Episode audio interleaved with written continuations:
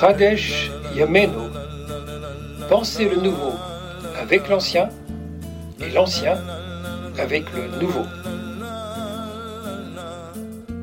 Une émission bimensuelle proposée par Adat Shalom, communauté sortie de Paris. Animation et conception, Antoine Mercier et Rivonne Crigier.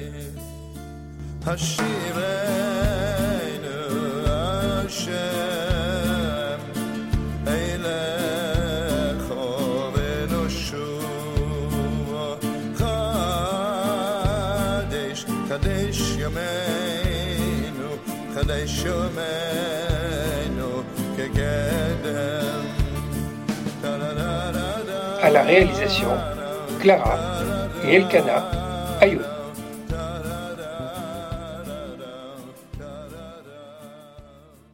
Bonjour, bonjour à toutes, bonjour à tous. Euh, bonjour Yvonne Crégier. Bonjour. Bonjour euh, Père Christophe Lesourd. Bonjour.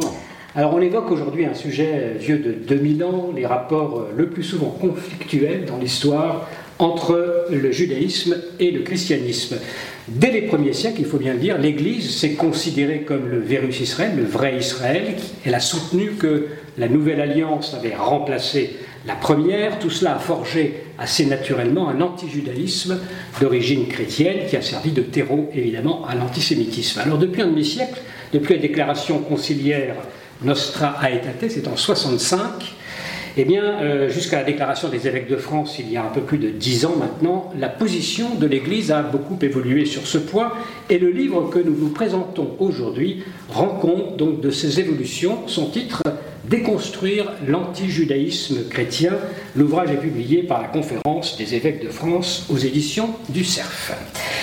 Euh, Père Christophe Le vous êtes euh, directeur euh, du service national pour les relations avec le judaïsme et à ce titre donc le maître d'œuvre de cet ouvrage. on est très heureux donc avec Raymond Crégier de vous recevoir ici à la Shalom pour, pour en discuter. C'est un livre, écrivez-vous, qui est un outil simple et pratique, ça je confirme, c'est très simple et bien fait, pour contribuer à passer de l'enseignement du mépris à celui de la fraternité. C'est une excellente nouvelle, effectivement, mais en même temps, sa publication signifie sans doute que ces clichés n'ont pas complètement disparu euh, parmi les fidèles catholiques. Comment est-ce que vous percevez la situation aujourd'hui sur ce point? Quelle est la température, on va dire, relativement à cette question de l'antijudaïsme dans le monde chrétien? Alors, tout d'abord, un, grand merci pour euh, cette euh, invitation et je suis très heureux d'avoir cet échange à l'occasion donc de la publication du livre du, Service national pour les relations avec le judaïsme et euh, ouvrage préfacé par Raïm Corsia, le grand rabbin de France, et avec un à propos du président de la conférence des évêques de France. Et ce qui est très important, c'est de souligner que justement, il y a cet avant-propos du président de la conférence des évêques de France. Et il se trouve que nous avons pensé à rédiger ce livre lorsque, il y a deux ans maintenant, il y a eu la remise solennelle d'un texte qui est une déclaration des évêques de France invitant à lutter contre l'antijudaïsme chrétien et contre l'antisémitisme.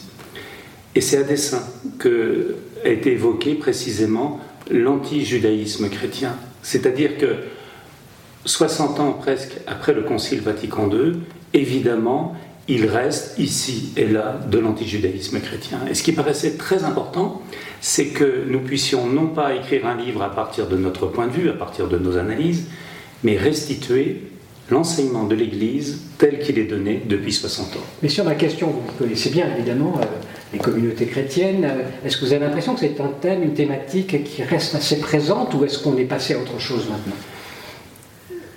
Je dirais qu'à la fois massivement on est passé à autre chose, mais en même temps, force a été de constater que au moment euh, de la pandémie euh, du Covid et des manifestations anti-pass, anti-vax, on a vu des manifestations de personnes proférant des, propos qui étaient profondément connotés par l'antijudaïsme chrétien. Et nous sommes dit, c'est de notre devoir absolu que de contribuer à la lutte contre l'antijudaïsme chrétien. C'est la raison de, C'est la raison de Alors vous nous facilitez beaucoup la tâche puisque l'ouvrage rassemble en une vingtaine de courts chapitres les clichés les plus répandus dans le monde chrétien sur les juifs et sur le judaïsme. Euh, et d'abord cette question abordée au chapitre 7. on commence par évoquer un certain nombre de thèmes. Euh, je la donne, cette question. Les Juifs sont-ils responsables de la mort de Jésus C'est une accusation bien connue. Très vite, en tout cas, est apparu ce, terme de délicide. Euh, vous rappelez notamment ce que disait, par exemple, à propos des Juifs, euh, Grégoire de Nice au IVe siècle tueur du Seigneur, haïsseur de Dieu, avocat du diable, démon. Il a fallu attendre l'après-guerre et Jules Isaac aussi pour que cette accusation soit en quelque sorte levée. Et pourtant, cette accusation, dites-vous, ne trouve aucune justification dans les Écritures. quand même, les récits évangéliques de la Passion parfois pu être interprétés euh, dans ce sens. Voilà, c'est de l'ordre de l'interprétation. Et c'est très important de, souligner que justement, ça n'a pas été l'enseignement de l'Église. Et force est de constater que, par exemple, quand on prend le Concile euh, de Trente, eh bien, euh, il est rappelé donc qu'on ne peut pas dire, on ne peut pas imputer aux Juifs la responsabilité de la mort de, de, Jésus. Vous pouvez rappeler la date euh, du, concile? Alors le, concile de Trente, c'est le XVIe siècle. Voilà. Dès le XVIe siècle, euh, l'Église très officiellement dit mais non, on, ne peut pas imputer aux Juifs comme la, la mort de Jésus. Et puis, lorsqu'il y a l'instrumentalisation de, la phrase dans Saint Matthieu, hein, que son sang retombe sur nous, eh bien, il y a ces mots que l'on trouve euh, très forts de, Benoît XVI. Euh, ces mots ne peuvent en aucun cas être lus comme une incitation à s'opposer aux Juifs. Le sang de Jésus parle une autre langue que celui d'Abel. Il ne demande ni vengeance ni châtiment, mais réconciliation. Et donc, euh, ce qui est très important, c'est de, dire, eh bien, euh, les Juifs ne sont pas responsables, euh, comme dire, collectivement de, la mort de, Jésus. Bien entendu, nous, le savons, comme il y a eu un, à un moment donné de tel ou tel, comme dire, un complot, il y a eu une trahison, il y a eu, comme dire, un, un, jugement. Il n'empêche, nous ne pouvons pas collectivement imputer la responsabilité de la mort de Jésus sur le peuple juif. Oui, c'est ce que je trouve très intéressant, avant de rentrer dans cette problématique-là, c'est que l'ouvrage porte le titre de déconstruire. Et déconstruire pour reconstruire euh, derrière. Ce que vous faites là, ce que vous êtes en train de faire, c'est de nous expliquer que euh, il y a eu une histoire de l'interprétation, mais que l'interprétation c'est quelque chose de vivant. Donc on peut revenir avec un nouveau regard sur les textes, et même si parfois dans tel et tel propos, comme celui de Matthieu que vous avez cité, qui, qui parle de la malédiction qui va retomber, il y a d'autres textes ou d'autres regards, comme celui qui dit il ne savait pas ce qu'il faisait, par exemple, qui, qui euh, si on met le focus sur, euh, sur ce verset-là, ça change complètement la donne en, matière d'accusation. Et puis, il y a quand même un élément très très important que vous allez sûrement nous expliquer, euh, cher Christophe, c'est que dans les nombreux textes qui ont été produits ensuite depuis Vatican II, les chrétiens expliquent aux chrétiens, et c'est comme capital, qu'il est difficile d'accuser les juifs d'avoir tué Jésus quand c'est une affaire juive. C'est-à-dire, tous les protagonistes sont juifs dans, les évangiles. Jésus est juif, les apôtres sont juifs, Paul est juif, euh, on se demande ce que les chrétiens viennent faire dans cette affaire. voilà, cela dit quand même, puisque vous parlez de cette question, ça me permet de passer au deuxième point, c'est la judéité de Jésus, effectivement, qui n'a pas quand même été toujours mise en avant, et à partir de Vatican II seulement, l'Église insiste sur ses origines juives et euh, celles de ses disciples, évidemment aussi. Euh, et vous concluez qu'on ne peut comprendre son enseignement si on ne s'inscrit pas dans l'histoire, l'horizon juif, dans la tradition vivante d'Israël. Pour quelle raison on ne pourrait pas comprendre l'enseignement de Jésus si on ne s'inscrit pas dans cette tradition d'Israël? Ce que je trouve très intéressant, c'est que dans, dans, ce livre que nous avons euh, publié l'an passé, qui s'intitule Une fraternité renouvelée, l'Église et le judaïsme, c'est euh, l'anthologie des textes de Jean-Paul II pendant son pontificat ayant trait aux relations avec euh, le, judaïsme. Ça fait beaucoup, hein Oui, alors justement, ce qui est tout à fait magnifique, et on s'en aperçoit avec le recul, combien les relations avec le judaïsme été une des préoccupations essentielles du pontificat de Jean-Paul II. Et qu'à l'évidence, son enfance et son adolescence, très marquées par des relations très fortes avec des amis juifs, l'ont profondément marqué et il a été témoin de, cette horreur absolue qu'est est, la Shoah. Ce qui fait que dès son arrivée comme dire, à, Rome comme pontife souverain, il est élu en octobre 78. Dès mars 1979, il fait un discours qui est carrément programmatique. Et on voit bien qu'à l'intérieur de ce discours programmatique, il, rappelle deux éléments centraux. Premièrement, les racines juives du christianisme. Et deuxièmement, euh, nous devons toujours aller à la découverte du judaïsme vivant aujourd'hui tel qu'il est présenté par les juifs eux-mêmes. Voilà, pour reprendre une de, ces formules euh, très importantes. Et à un moment donné, il va faire un, discours, comme dire la commission biblique euh, comme dire, du Vatican, dans, euh, dans lequel euh, il va expliquer que Jésus, c'est pas une comète. Voilà. C'est le Fils d'Israël. Et par conséquent, on ne peut comprendre l'enseignement de Jésus, la vie de Jésus, que parce qu'il est Fils d'Israël.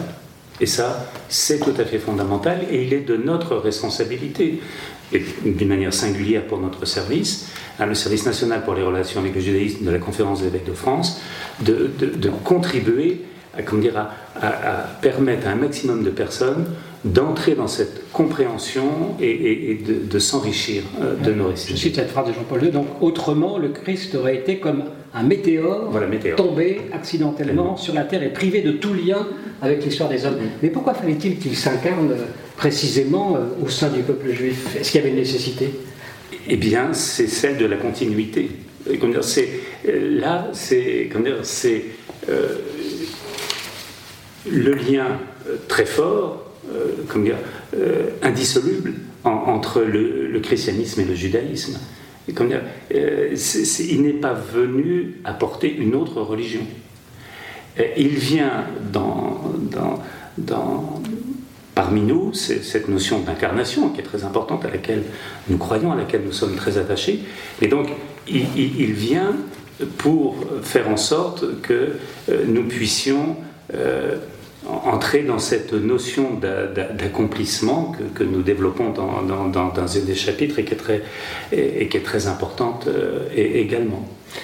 Alors oui, Christophe, je voudrais apporter un scoop. Jésus est né parmi les Juifs et Juif en terre d'Israël. Nous avons une tradition dans le Talmud qui dit que le Messie va se révéler à Rome, qu'il attend que l'heure mûrisse pour se révéler. Alors vous avez les yeux tournés vers Jérusalem et nous avons les yeux tournés vers Rome en attendant le Messie. Il faudra quand même qu'on tombe d'accord les uns avec les autres. Puis, euh, autre remarque, on parle souvent d'asymétrie dans, mm. le, dialogue judéo-chrétien, parce que justement le christianisme prend toutes ses racines dans, le judaïsme. Et, c'est important et heureux que l'Église et les Églises aujourd'hui s'en rendent compte. Je crois qu'il faut dire également que d'un point de vue juif, nous ne pouvons pas être indifférents que le, parmi les rejetons et le rejetons en nombre conséquent du judaïsme a été le christianisme. Le christianisme est sorti du judaïsme, a connu un essor, et dans la mesure où dans le programme du judaïsme, il y a également une vision universelle, on ne peut pas considérer que le juif peut s'autosuffire de sa tradition. Le fait que quelque chose se soit produit en dehors est tout à fait capital. je ne suis pas le premier à le dire. Maïmonide, euh, Rabbi Houda Alevi, en plein Moyen Âge, tout en prenant leur distance, on est au Moyen Âge, avec la religion chrétienne, disent euh, il prépare les voies du Messie. Donc euh, je pense que c'est intéressant de noter que ce pôle Rome-Jérusalem reste une tension féconde entre nos deux traditions. Voilà. Merci. Autre question qui fâche, parce que moi j'ai le rôle de celui qui pose des questions qui fâchent. La Nouvelle Alliance, bon, vous la posez évidemment dans le livre, hein. la Nouvelle Alliance a-t-elle vocation à remplacer euh, l'ancienne? Hmm. Texte de 73, issu d'un document épiscopal, affirme clairement que non. Euh, je le cite, la première alliance n'a pas été rendue caduque par la nouvelle, elle en est la racine et la source, le fondement et la promesse. Donc l'ancienne alliance serait en quelque sorte euh, euh, la promesse et la nouvelle alliance serait la réalisation de cette promesse, si je vous comprends bien. Alors là, nous, rentrons dans, la compréhension d'un texte fondamental pour, pour les chrétiens, qui est de Saint Paul, dans sa lettre aux Romains, chapitre 9, 10, 11. Et il a cette formule, les dons et l'appel de Dieu sont irrévocables. Voilà. C'est du reste le titre d'un texte très important du Vatican qui a été publié en 2015 à l'occasion de l'anniversaire du Concile Vatican II de la publication de Nostra Aetate. Mais dans le texte de, de, de 73, euh, nous l'honorons cette année d'une manière particulière. Nous allons fêter ses 50 ans et puis euh, Riva nous a fait la, grande amitié de participer à, ce colloque euh, qui a duré deux, journées parce que c'était un, un, moment très important. Et ce qui est pour moi l'occasion de souligner, c'est que la conférence des évêques de France a régulièrement été à la pointe de ce dialogue entre juifs et chrétiens depuis le Concile Vatican II de façon très notable. Pourquoi j'évoque ce texte de, 1973 C'est parce qu'il est le premier, et peut-être que nous pourrons en reparler, à nommer la terre d'Israël. Donc ça, c'est alors que dans le texte Nostra Aetate, il n'en est pas question. Et puis, il, va plus loin que le texte de Nostra Aetate en ce qui concerne cette notion euh, d'alliance. Et c'est vrai, si vous voulez, que nous voyons les progrès de la réflexion euh, théologique concernant cette notion euh, d'alliance, à la fois de tenir la permanence de la promesse de Dieu faite à Israël, peuple élu, et puis cette notion de nouveauté. Mais on voit bien que la notion de nouveauté est à l'intérieur même euh, des Écritures. Constamment, les prophètes comment dire, parlent de cette notion de renouvellement. Voilà. Et donc c'est dans ce contexte-là qu'il faut euh, l'entendre avec, bien entendu, pour les chrétiens, la spécificité de Jésus. Alors, puisque le, monde chrétien parle de la nouvelle alliance comme l'accomplissement, mm.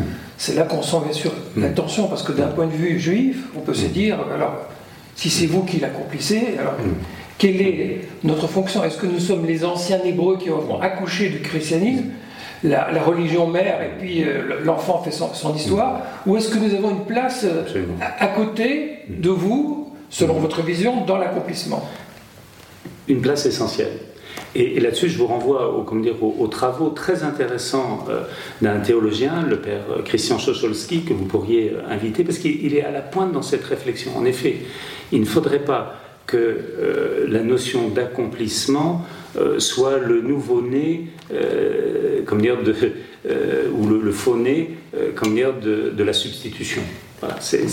On voit bien hein, que nous avons à travailler ensemble pour aller euh, plus loin euh, sur euh, ce décryptage que vous soulignez. C'est un point très important. Oui, par exemple, l'accomplissement n'est pas, l'achèvement. On a du mal à faire la distinction quand même. C'est parce que justement, c'est pas dire c'est point final. Comme l'histoire continue, nous croyons, voilà, c'est notre foi chrétienne que, que Jésus est le Messie, qu'il est le Christ. Comme dire, mais euh, quand nous disons qu'il accomplit les Écritures, ça ne veut pas dire que tout est fini. L'histoire des hommes continue et l'alliance avec le peuple élu euh, perdure. Là, nous le tenons d'une manière très ferme.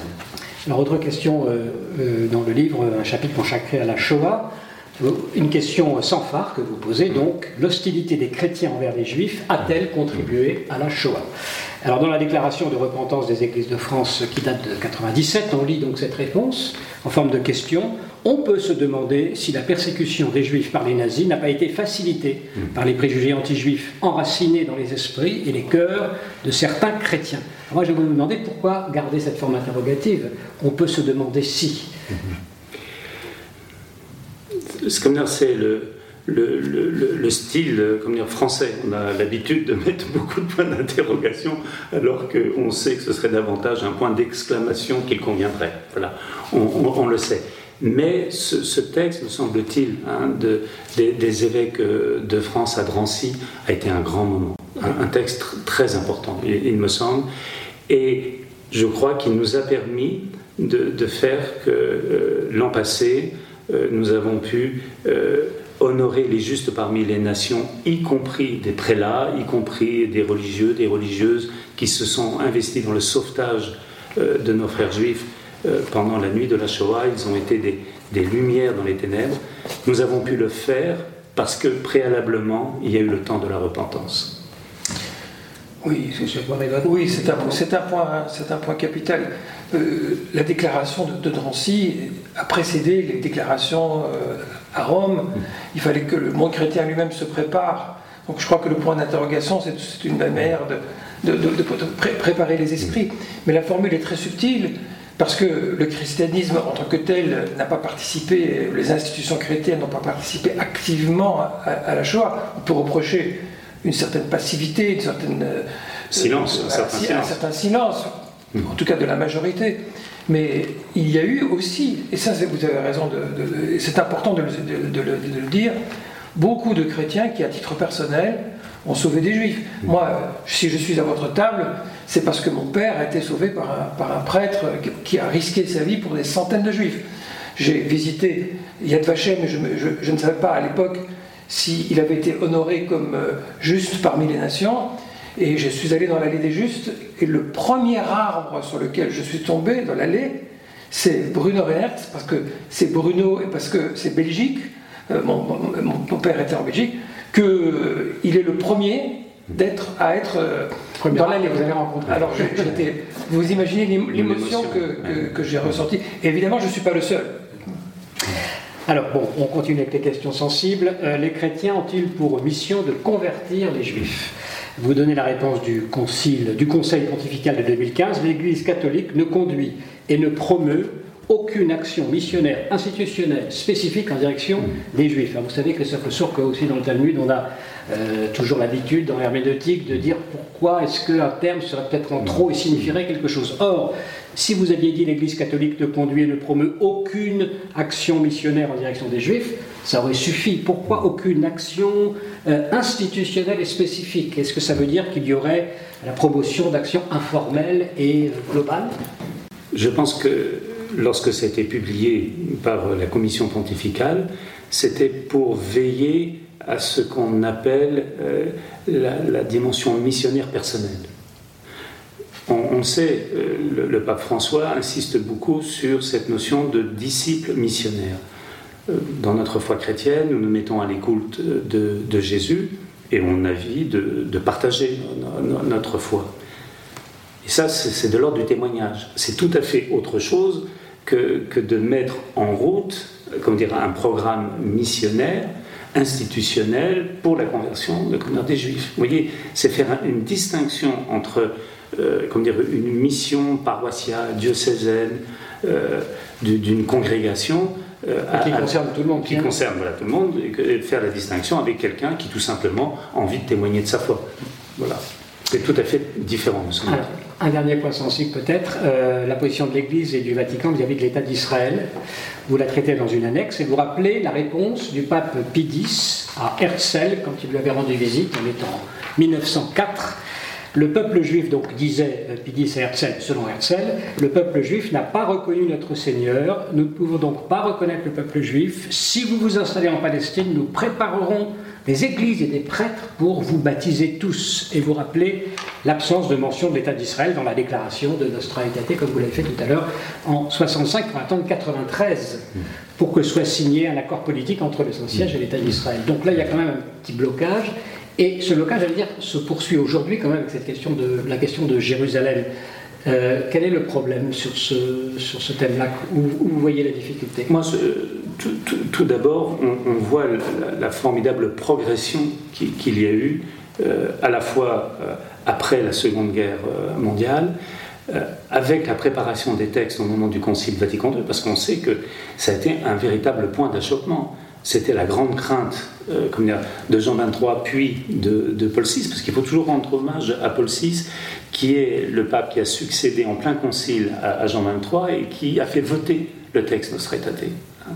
Ça montre bien qu'il était très attaché à, cette question. Mais, on le sait, il y avait un certain nombre de patriarches et d'évêques du Moyen-Orient qui étaient très opposés euh, dire, à, Israël et qui n'auraient pas voté un certain nombre de textes. Et donc, pour essayer de débloquer la, situation, eh bien, euh, le cardinal Béat, moi j'ai relu euh, il, y a, quelques mois euh, les textes du cardinal Béat qu'il a prononcés au moment du concile, c'est tout à fait passionnant. Il, ne cessait de dire nous, on ne fait pas de politique, hein, ne vous inquiétez pas, on ne parle pas du sionisme, on ne parle pas d'Israël, on ne parle que des, des, racines juives du christianisme. Vous voyez, il martelait cela. Et, comment dire, c'est Jean-Paul II appuyé par euh, un certain nombre de, cardinaux, dont euh, le futur cardinal Torrent, qui était ministre des Affaires étrangères au, Vatican, qui ont débloqué la situation et euh, fait en sorte qu'il y ait cet accord entre les États pontificaux et Israël. En ce qui concerne Israël, on, voit bien que le Saint-Siège a le souci de s'en tenir au vote euh, de, l'ONU euh, concernant euh, Israël, la, fameuse résolution concernant Israël, et avec le statut de, Jérusalem. Sur cette question, il veut Oui, juste faire remarquer qu'on a fait vraiment beaucoup de chemin parce que je pense à des textes très anciens de, de Saint Augustin qui disait que les Juifs sont importants parce qu'ils témoignent par leur exil de la vérité euh, du, Christ. Ils sont encore les témoins vivants de, des Juifs du passé, mais leur situation de misère montre le triomphe du, christianisme. Je crois que c'était, d'un point de vue théologique, euh, très difficile pour le monde chrétien d'accepter qu'il puisse y avoir de nouveau une identité juive indépendante et qui en plus a aussi ses propres euh, ambitions, en tout cas dans certains groupes, d'ordre spirituel. Et je crois personnellement que l'attitude de l'Église dans les années à venir, à l'égard de l'État d'Israël, va être décisive pour concrétiser cette pensée de l'articulation et du respect mutuel entre la spiritualité chrétienne et la spiritualité juive, mais qui reste évidemment en travail. Et là, si, Antoine, si tu permets, je, voudrais dire un mot, parce qu'on parle beaucoup des efforts euh, de, l'Église et, des Églises. Mais tout ce travail de déconstruction et de reconstruction, c'est un enjeu moderne qui concerne toutes les religions et le judaïsme aussi. Le judaïsme aussi a des clichés qu'il a développés à l'égard des autres, des autres spiritualités et du christianisme en particulier, notamment parce qu'il en a souffert. Mais ça ne donne pas toutes les excuses. Bah, c'est-à-dire, par exemple, quelque chose de capital, c'est que selon l'opinion de Maïmonide, et qui a, qui a fait beaucoup d'émules, et qui en fait encore beaucoup, le christianisme dans son ensemble se réduit à de l'idolâtrie. Euh, quand on sait l'accusation très forte portée par le judaïsme, par la Bible elle-même, euh, à l'endroit de l'idolâtrie, d'ailleurs le christianisme lui-même se présente comme anti-idolâtre, dire de manière générale, globale, indistincte, que le monde chrétien, c'est le monde de l'idolâtrie, c'est une accusation qui ne tient plus la route. Elle peut avoir un certain sens dans un certain contexte polémique des premiers siècles euh, où euh, chacun essaie de trouver ses marques et les chrétiens vont dans le monde païen recruter, euh, recruter les, nouveaux chrétiens, mais aujourd'hui, dans, le, contexte actuel, regarder toute l'histoire de la spiritualité chrétienne et la réduire à des idolâtries, c'est quelque chose qui est insoutenable. Donc ça, demande un travail qui, existe. De, de nombreux décisionnaires dès la fin du Moyen Âge, et dès le Moyen Âge même, on reconsidérait cela. Mais ça ne veut pas dire que le travail est achevé. De la même façon qu'on voit bien à l'intérieur du monde chrétien qu'on est loin d'en avoir terminé avec les stéréotypes euh, à l'égard du judaïsme. Alors, on termine avec une question plus générale sur ce dialogue judéo-chrétien. Bon, je pense que là, ce qu'on a pu dire donne une bonne idée de ce qui est dans, ce livre, qui permet de remettre en avant effectivement toutes les grandes questions, où on en est de ce dialogue, et, plus précisément, euh, sur quoi il doit porter aujourd'hui en priorité le dialogue euh, entre juifs et chrétiens. Euh, alors, vous, me permettrez juste deux petits deux petites incises. Euh, premièrement, quand, on a fini de, rédiger cet ouvrage, on a été très ému parce qu'on s'est aperçu que d'une certaine façon, c'était une réponse au livre de Jules Isaac, euh, Jésus et Israël. euh, nos, titres de, de chapitres correspondent presque euh, dire, à ceux de, de, son livre, les, les points euh, dire, qu'il présentera au moment de Silisberg. Donc, alors qu'en fait précisément cette année le 75e anniversaire de, son livre et, puis des, amitiés judéo-chrétiennes. Il faut dire le rôle essentiel qu'il a, joué auprès des autorités ecclésiastiques, notamment qui, ont permis de conduire à, Vatican, II et, et Nostra donc vraiment, ça paraissait important de rendre hommage à, Jules Isaac. Et euh, il y a d'ailleurs l'émission d'un timbre euh, qui, euh, est fait en, son honneur. Pour, répondre comment dire, à, votre, à votre question, toujours avec une incise, ce qui me frappe beaucoup, c'est cette notion de, de progression. Force est de constater que, par exemple, concernant Israël, quels progrès ont été faits eu égard au fait que lorsque le pape François s'est rendu en Israël, comme ses prédécesseurs, euh, il, est arrivé à Ben Gurion, il a fait un, discours de reconnaissance par rapport à, à, Israël, il est allé à Yad Vashem, mais lui, en plus, il est allé se recueillir sur la tombe de Théodore Herzl. Et donc, à l'heure où on voit bien que euh, l'antisionisme est utilisé, déformé, euh, dire, pour pouvoir euh, instiller un nouvel antisémitisme en Europe et en particulier singulièrement euh, en, France, je dis c'est très important de, le souligner. Ce qui veut donc dire que, notre, notre dialogue est de plus en plus fraternel. Moi, c'est comme ça que, que, que, je le vois. On, est passé de l'enseignement du mépris à l'enseignement de l'estime. C'était le souhait de Jules Isaac. Aujourd'hui, on est dans le temps de la fraternité. Un dernier mot Oui, un dernier mot. Puisque vous êtes, je crois, assez actif dans ce dialogue. Eh oui. oui, je trouve que s'il me fallait dire quels sont les grands événements positifs qui se sont constitués au XXe siècle, en tant que juif, évidemment, je suis sensible à la création de l'État d'Israël, qui est un tournant majeur après des millénaires d'errance.